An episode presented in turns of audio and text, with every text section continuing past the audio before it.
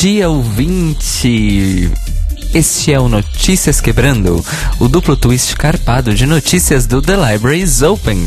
Eu sou o Cairo. Eu sou o Telo. Eu sou o Rodrigo. E estamos gravando em situações precárias.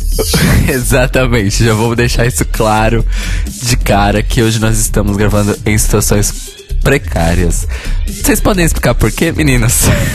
Então, o negócio é o seguinte: o meu melhor amigo de infância casou esse feriado de 7 de setembro e viemos eu e Rodrigo Cruz para Belo Horizonte, belíssima cidade de Belo Horizonte, onde vocês que estão com a gente desde o começo do Library sabem a internet não é muito boa. Então, estamos nessa questão de eu e Rodrigo aqui e Cairo lá nos estúdios de vidro do, da freguesia do O.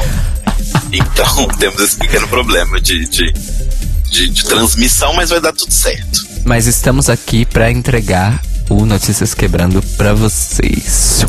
E já abrindo aqui as notícias, a gente vai entrar na nossa parte de eleições, onde é o seguinte, aconteceram várias coisas, a gente vai fazer um ampassant aqui das coisas mais importantes, mas na semana retrasada e também reverberou na semana passada, a gente teve toda a questão do tal do mensalinho do Twitter, que foi a descoberta de que uma agência de publicidade daqui de Belo Horizonte, inclusive, estava pagando alguns twitteiros, influencers e creators famosos para falar de, né, para falar bem de, de, de, alguns políticos que inicialmente se pensava serem do espectro da esquerda como um todo, mas depois se descobriu que eram políticos do PT especificamente.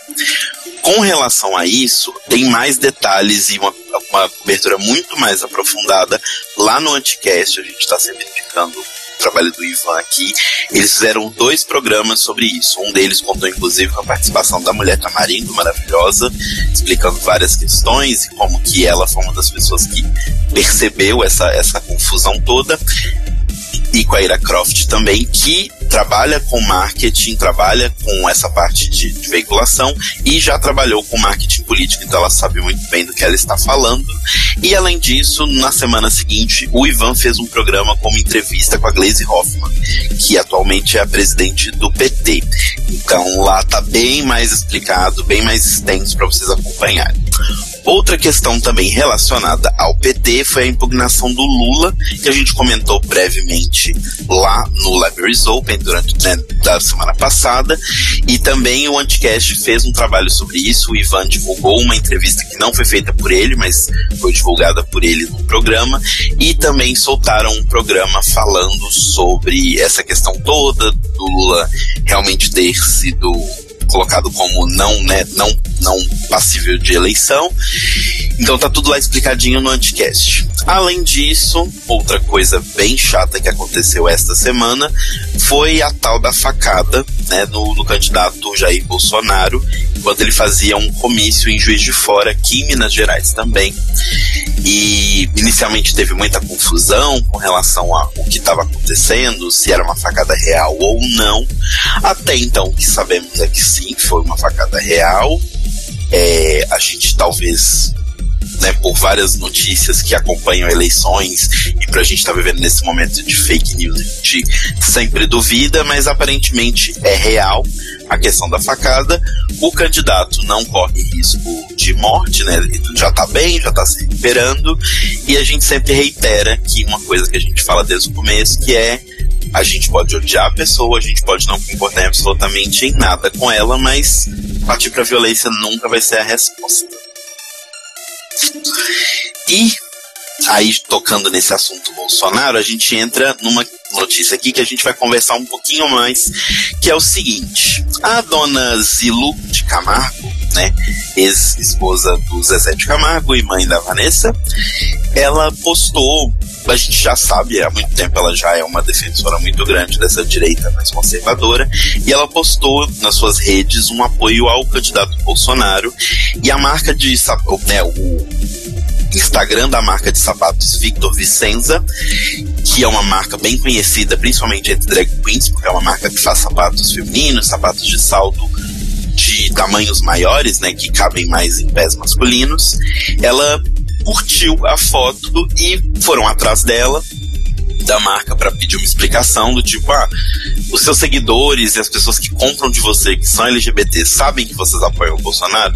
E eles responderam que sim, nossos seguidores sabem, e isso obviamente reverberou bastante e fez com que a marca perdesse contrato que eles tinham com a cantora drag queen Pablo Vittar e também com outras queens que não eram necessariamente um contrato de exclusividade, mas tem uma grande relevância, como a Glória Groove, por exemplo, que também divulgou que não vai mais usar os, os sapatos da marca. Os posts no Instagram da marca, né, logo depois, eles fizeram uma sequência de três posts no Instagram e eles falam em sequência das seguintes coisas. O primeiro fala sobre a questão de transparência e honestidade, dizendo que a marca estava se sentindo atacada pelas pessoas. Um segundo post dizendo sobre a liberdade de expressão, que a marca tem o direito de, de, né, de se aliar quem ela quiser e agir livremente como ela quiser. E um terceiro post logo depois, agradecendo os mais de 30 mil novos seguidores que a marca ganhou no Instagram e anunciando o lançamento de uma coleção nova chamada Bolso Boot, que são calçados com a cara e com ilustrações e diversas coisas, fazendo endosso ao candidato Jair Bolsonaro. É, vale lembrar né, que essa marca havia lançado mais cedo nesse ano mesmo de 2018, alguns modelos comemorativos com relação ao mês do orgulho LGBT, né, onde eles usavam a bandeira e tudo mais. Aí a questão que fica é aquela coisa, né? Realmente todo mundo pode dizer o que quiser, mas se vai dizer o que quiser, tem que arcar com as consequências. Achei podre esse lance de bolso boot. É assim, eu, eu acho que além de qualquer coisa, assim, eu acho que numa coisa, se ele falou uma coisa que não era merda, eu acho que é realmente isso. Ele tem o direito de, de apoiar quem ele quiser, sabe? Quem ele quiser mesmo. Assim, eu não, não tenho nada a ver com a vida dele e com as escolhas que ele faz. Porém, ele não pode esperar que não haja retaliação. As pessoas confundem muito direito de expressão com paciência e passividade das pessoas. Você pode sim dizer o que você quiser, fazer o que você quiser. A diferença é que você vai arcar com as consequências dos seus atos. Então, se a maioria do seu público, público gigantesco, é, não, não, né, não, não apoia uma coisa que você está fazendo, Aí é uma escolha sua e você vai perder pessoas e vai ganhar outras pessoas, mas aí você tem que estar ciente de que isso é uma escolha sua. Só um detalhe para a gente encerrar essa notícia: algumas outras artistas, não necessariamente ligadas à comunidade LGBT enquanto militância, mas participantes da comunidade enquanto pessoas, como a Carol K, que já né, se declarou como uma mulher bissexual, e a Letícia Lima, que era do Porta dos Fundos, que é uma mulher lésbica, são clientes da marca, elas estão lá no, nos stories, né, no Instagram da marca, com, como um highlight da marca, elas não se declararam sobre a situação e a marca também não as retirou de lá. Então talvez teremos novos desmembramentos disso nas semanas subsequentes. Enfim, é tal do Pink Money que todo mundo fala, é isso aí. É. Bom, é, eu mais uma vez vou dar uma notícia triste aqui no Notícias Quebrando. Espero que semana que vem eu tenha outra oportunidade de não dar uma notícia triste. Que é o seguinte: no início da madrugada deste sábado, dia 8 de setembro, inclusive é o dia que estamos gravando este Notícias Quebrando, o João W. Neri, mais conhecido como João Neri, que é o primeiro homem trans do Brasil a fazer a cirurgia de transgenitalização, ainda no período da, da ditadura militar. Ele anunciou no seu perfil no Facebook o agravamento do seu quadro de câncer de pulmão. Ele tinha sido diagnosticado em agosto do ano passado e estava em um tratamento intenso é, desde então. Ele chegou a tirar alguns meses no final do ano passado longe da militância para poder passar pelas sessões de quimio e radioterapias.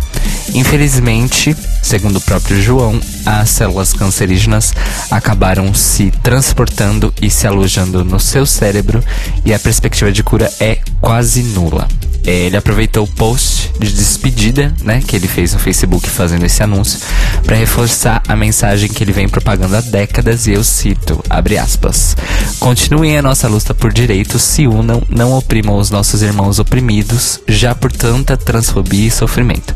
Uma pessoa transmasculina não precisa ser sarada, nem ter barba, nem se harmonizar ou ter um pênis e se operar.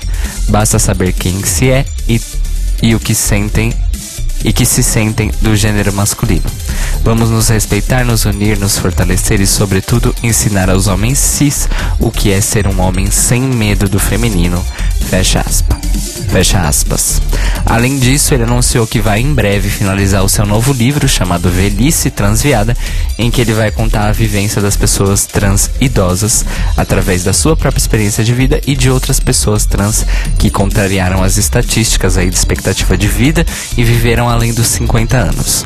Ele vai deixar incontáveis filhos e netos de consideração pelo Brasil que já estão se mobilizando inclusive para homenageá-lo ainda em vida. Fica aí o nosso beijo e obviamente vamos acompanhar estes que parecem que serão os últimos meses de vida aí do João Nery, que está com 67 anos de vida, olha só. Pois é, mais uma notícia bem triste. Cairo Braga sendo aí o portador de notícias muito tristes nas últimas semanas. Porém, eu vou agora uh, comentar sobre algo muito importante, muito bonito, muito feliz que aconteceu essa semana, que foi a Suprema Corte da Índia derrubando uma lei do período colonial e descriminalizando a homossexualidade no país.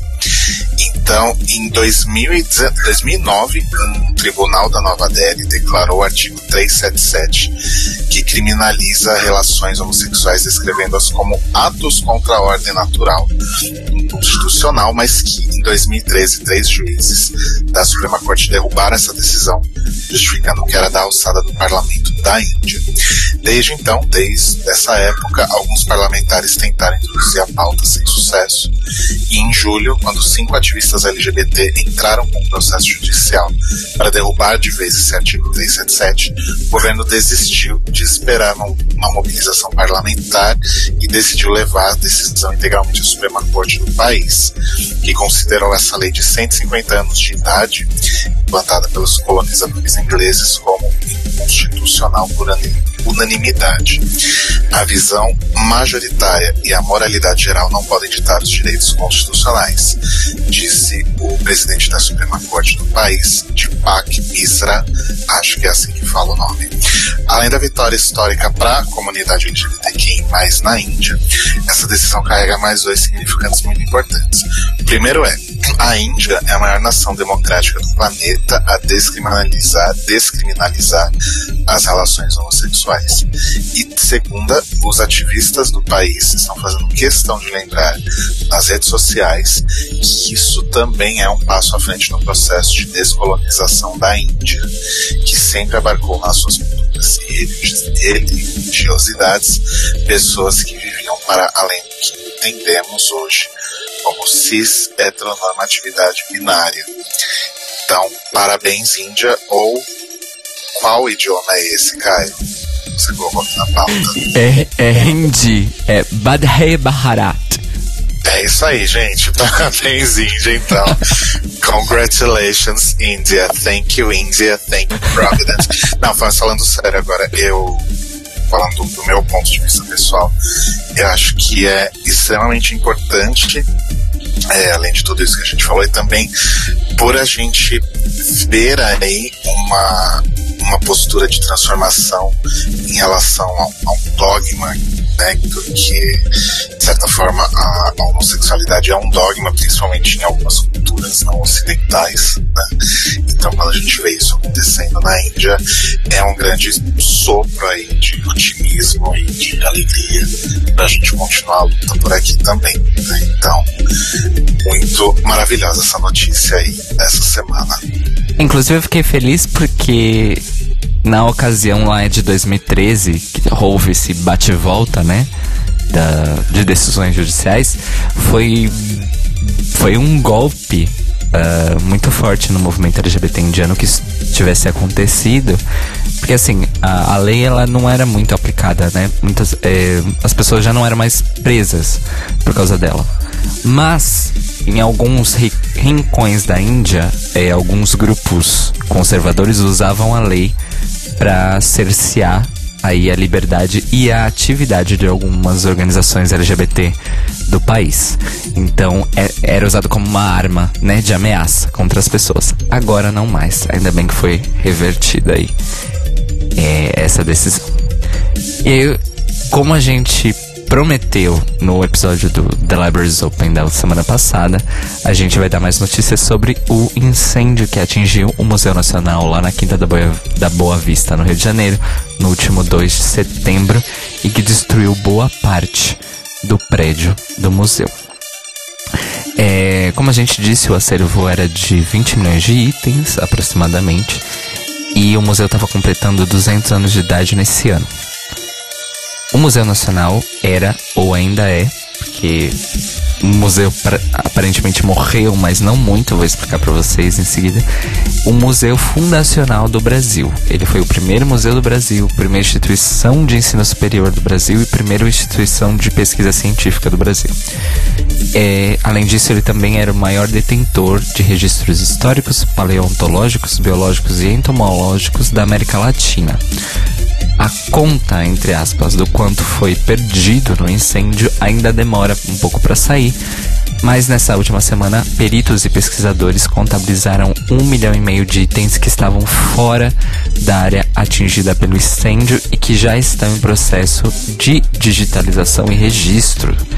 Estes peritos que eu citei, que são da, da Polícia Federal, que é responsável é, não só pela investigação do incêndio, mas também pela perícia técnica no prédio do Museu Nacional, é, eles estão mapeando e analisando o prédio, a parte do prédio que foi atingida, inclusive utilizando drones e escaneamento 3D e eles anunciaram nessa sexta-feira, ontem, no dia 7 de setembro, que eles já sabem onde o fogo começou, que eles não descartam a intenção criminosa do incêndio, mas que eles não vão divulgar mais detalhes para manter a integridade do processo de perícia e investigação. Essa perícia está prevista para terminar neste domingo, dia 9, e só a partir de então é que os pesquisadores e outro mem outros membros da equipe do museu e da Universidade Federal do Rio de Janeiro, que era quem administrava o museu, vão poder de fato começar uma escavação arqueológica, olha só a ironia, na área atingida pelo fogo dentro do prédio do museu.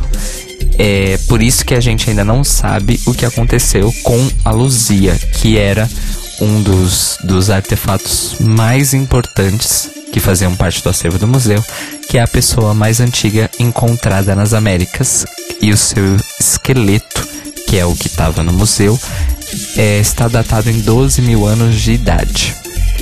Aí tem uma curiosidade, que é o seguinte: o processo da independência do Brasil, entre aspas, começou justamente lá no prédio da Quinta da Bela Vista, e exatamente no dia 2 de setembro de 1822, que foi quando o incêndio ocorreu em 2018. Foi no dia 2 de setembro de 1822 que a então princesa regente do Brasil, a Maria Leopoldina, assinou o decreto de independência do Brasil, enviou uma carta para Dom Pedro, que já estava aqui em São Paulo fazia um mês, para conter uma guerra civil separatista, ou seja, São Paulo já estava tentando se separar do resto do Brasil já no século XIX. É, e era uma carta que estava anexado o decreto e orientando para ele que ele tinha que declarar em praça pública a independência do Brasil. E aconteceu isso cinco dias depois, no 7 de setembro, que aconteceu o tal do grito do Ipiranga, que na verdade o Dom Pedro estava seguindo as instruções da sua esposa, Maria Leopoldina. Olha só que loucura. Gente, que coisa, né? Como diria Humberto Gessinger, a história se repete, mas depois eu deixo a história mal contada. Tada, tada, tada, tada, tada. Bom, gente, agora vamos então para o nosso boletim Drag Race, o seu drop semanal de notícias sobre o Drag Race e correlatos. É, um ano depois, né, finalmente rolou o tão sonhado encontro entre a Sasha Velour e Ícaro Kadoshi, último dia 1 de setembro na festa Priscila. É, o encontro não aconteceu na primeira visita da Sasha ao Brasil, em setembro do ano passado, porque ironicamente na mesma data o Ícaro estava nos Estados Unidos. Né? Então ela veio dos Estados Unidos para cá e o Ícaro foi daqui dos Estados Unidos. Não rolou o um encontro. Dessa vez elas se juntaram no palco e dublaram juntas It's Not Right But It's Okay, né? aquele remix maravilhoso do Thunder Buzz para a música da Whitney Houston, que foi justamente a música do Lip Sync que garantiu a vitória da Sasha na Season 9. E nessa performance com a Ícaro, a Sasha usou o look original, né, na mesma performance, que vem, rendeu aí sua vitória na temporada de RuPaul's Drag Race. Uh, uma outra Queen, agora nós vamos falar sobre Tyra Sanchez, que é sempre notícia. A Tyra pediu a seus fãs essa semana que não a marquem em posts que a relacionem a Drag Race, incluindo fanart com as vencedoras, vídeos antigos com as suas participações no programa, etc. E ela promete banir qualquer um que faça isso, que a marque nesse tipo de post. A Tyra, com isso, ela pretende se desvincular de vez da indústria RuPaul's Drag Race e do, abre aspas, fandom diabólico, fecha aspas, como ela mesma disse. Então, Tyra realmente na luta aí pra, pra se desvincular desse, dessa lama toda, né, que é o fandom de Drag Race e todas as questões racistas relacionadas a ele. E a gente sabe que a Tyra tem meios às vezes um pouco questionáveis, mas acho que o fim é super válido nesse caso. Né? Uh, em um artigo que foi publicado dia 5 no site Digital Spy, os Bullet Brothers, que são os responsáveis pelo reality Drácula, afirmaram que se sentem um pouco chateados quando o seu show é comparado com o RuPaul's Drag Race, porque, na opinião deles, Drag Race invisibiliza vários tipos de drag, enquanto Drácula claramente passeia por outras avenidas do drag. E que a visibilidade da arte drag uh, que foi aí gerada por ambos os shows é importante sim, mas eles uh, afirmam também que mais importante ainda é não limpar, entre aspas, demais o produto, a ponto dele perder o seu aspecto de queer culture. A gente vai deixar um link aqui para vocês lerem é, mais aí, detalhes uh, as declarações dos Bullet Brothers nesse artigo. Lembrando que em algum futuro não tão próximo, nós devemos fazer também um episódio do The Libraries Open sobre Drácula. A gente só precisa assistir primeiro, então aguardem.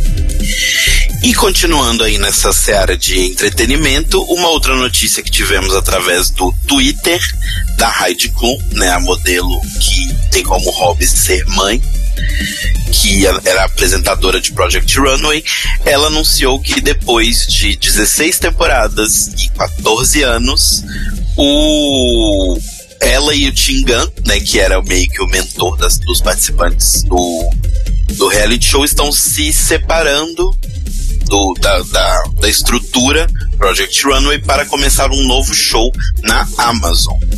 Não sabemos ainda como será esse show, qual vai ser a estrutura, nem nada disso, mas a única coisa que sabemos é que realmente Hyde e Tim não estarão na 17 temporada de Project Runway ou talvez estejam, porque talvez ela já tenha sido gravada, mas acho muito estranho ela divulgar isso quando a temporada ainda nem começou a ir ao ar.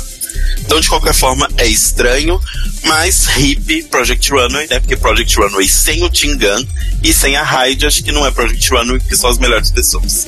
O resto são meros figurantes. E vai ser triste porque era bem legal, mas tomara que o show seja legal e tomara que no show que eles forem fazer na Amazon o Tim tenha mais espaço, assim como eles deram nas últimas temporadas para ele mais espaço para participar e junto com a Hyde. E é isso. Muito triste. Eu espero que não seja uma cópia de Project Runway também, né? Ou que seja e eles melhorem ainda mais, sabe? Porque Project Runway é muito legal, eu amo e tal, mas assim, tem muitos problemas. Não só com relação à estrutura, mas com relação a diversos questionamentos, assim, de sobre é, a natureza de motivos pelos quais alguns vencedores ganharam, é, diversos tipos de comentários e preconceitos que aconteciam diariamente. Por exemplo, o tinha há bastante anos, assim, sei lá, desde a oitava, nona temporada, ele já tinha deixado bem claro o fato de que ele não queria mais ouvir dos, dos participantes do programa, né? A velha frase que eles sempre falavam que é, ah, eu não, não sei fazer essa roupa direito porque eu nunca fiz roupa para mulheres normais, a mulher do dia a dia. E o Tim achava que isso era a coisa mais ultrajante que existia na face do universo e a coisa mais sem sentido também que existia na face do universo. Porque eu concordo com ele, então é uma pena, porque se o programa for continuar, o Project Runway tem chance de ser bem, bem, bem pior sem ele. Mas. Eu, acho, eu achei, na verdade, curioso, porque a Hyde, inclusive, fez questão de frisar que é o programa que ela apresentava e ajudou a criar, porque ela, de fato, é uma das criadoras do formato de, de Project Runway. E aí eu queria saber como é essa dinâmica, porque, na verdade, assim, ela saindo da apresentação ou não, o crédito de não sei o de produção executiva, mas o crédito de, de criadora continua com ela, o que significa que parte do dinheiro ainda vai pro bolso dela, ela apresentando ou não o programa. Em relação ao formato também, uma coisa que a gente viu nos últimos anos é que o Project Runway All Stars, ele não é apresentado pela Hyde, ele é apresentado pela Alissa Milano. Pela Alissa Milano e E ele tem como mentora a Joanna Cole, que é da Marie Claire UK. E assim, é, o All Stars não é tão legal quanto as temporadas regulares, assim como o Drag Race. Então, se, ainda que eles chamem uma Alissa Milano ou uma, uma Joanna para substituírem a, Heidi e o Tim, respectivamente, não vai ser tão legal. Assim. Bom, gente, é, hoje Notícias Quebrando teve informações do The Intercept Brasil, do BuzzFeed, do UOL, do N-Lucon, do Digital Spy, do G1, do site RG e da Carta Capital, com indicações dos nossos ouvintes, Fulvio Balsalobre e Clayton Krishnak. Obrigada pelas dicas, meninas. Mua, beijo para vocês. E se você quiser deixar pra gente uma notícia ou também comentar com a gente as notícias que a gente falou aqui, você sempre pode entrar em contato pelas nossas redes, que são The Libraries Open Podcast, gmail com no Facebook e no Mixcloud. Nós somos barra The Libraries Podcast. E no Twitter e no Instagram nós somos Tlio Podcast. T-L-I-O Podcast. Lembrando que o Notícias Quebrando está sempre disponível aí no seu feed nas primeiras horas da segunda-feira e é também transmitido pela Rádio Sense às 8 da manhã da segunda e também fica disponível no nosso mixcloud.com.br The Libraries Podcast e o The Libraries Open continua com sua transmissão ao vivo toda segunda-feira às 21 horas. É, eu já vou começar dando as indicações da semana, gente, porque eu já me livro do headset de uma vez por todas. A minha indicação de, dessa segunda-feira é o episódio de hoje do PQPcast da nossa querida Tata Filho e da Natália Matos, que é um episódio que eu e o Telo participamos, falando sobre uh, Pink Money e sobre. O que mais que a gente falou? Sobre queer, uh, queer washing. Washing, sobre. Sobre várias coisas tristes. É, e esse episódio vai estar disponível então no site do PQPcast, que é pqpcast.com. Então, hoje vocês podem nos ouvir aí três vezes no mesmo dia. Olha só que delícia, né? Então, ouçam lá e obrigado a, a Tata e a Natália pela, pelo convite, pela participação, foi realmente uma delícia. E, Cairo, qual é a sua indicação de hoje, meu amor? A minha indicação de hoje é um filme que eu descobri por acaso é, na página inicial de um. De um. Como eu posso escrever? Na página inicial de um site que agrega compartilhamento de arquivos. estava lá como uma das últimas postagens e me chamou a atenção porque tinha no pôster a minha querida e amada Regina Hall, que é aquela atriz americana que era a Brenda da franquia Todo Mundo em Pânico. É, é, um, é um filme chamado Support the Girls. É, ele é desse ano.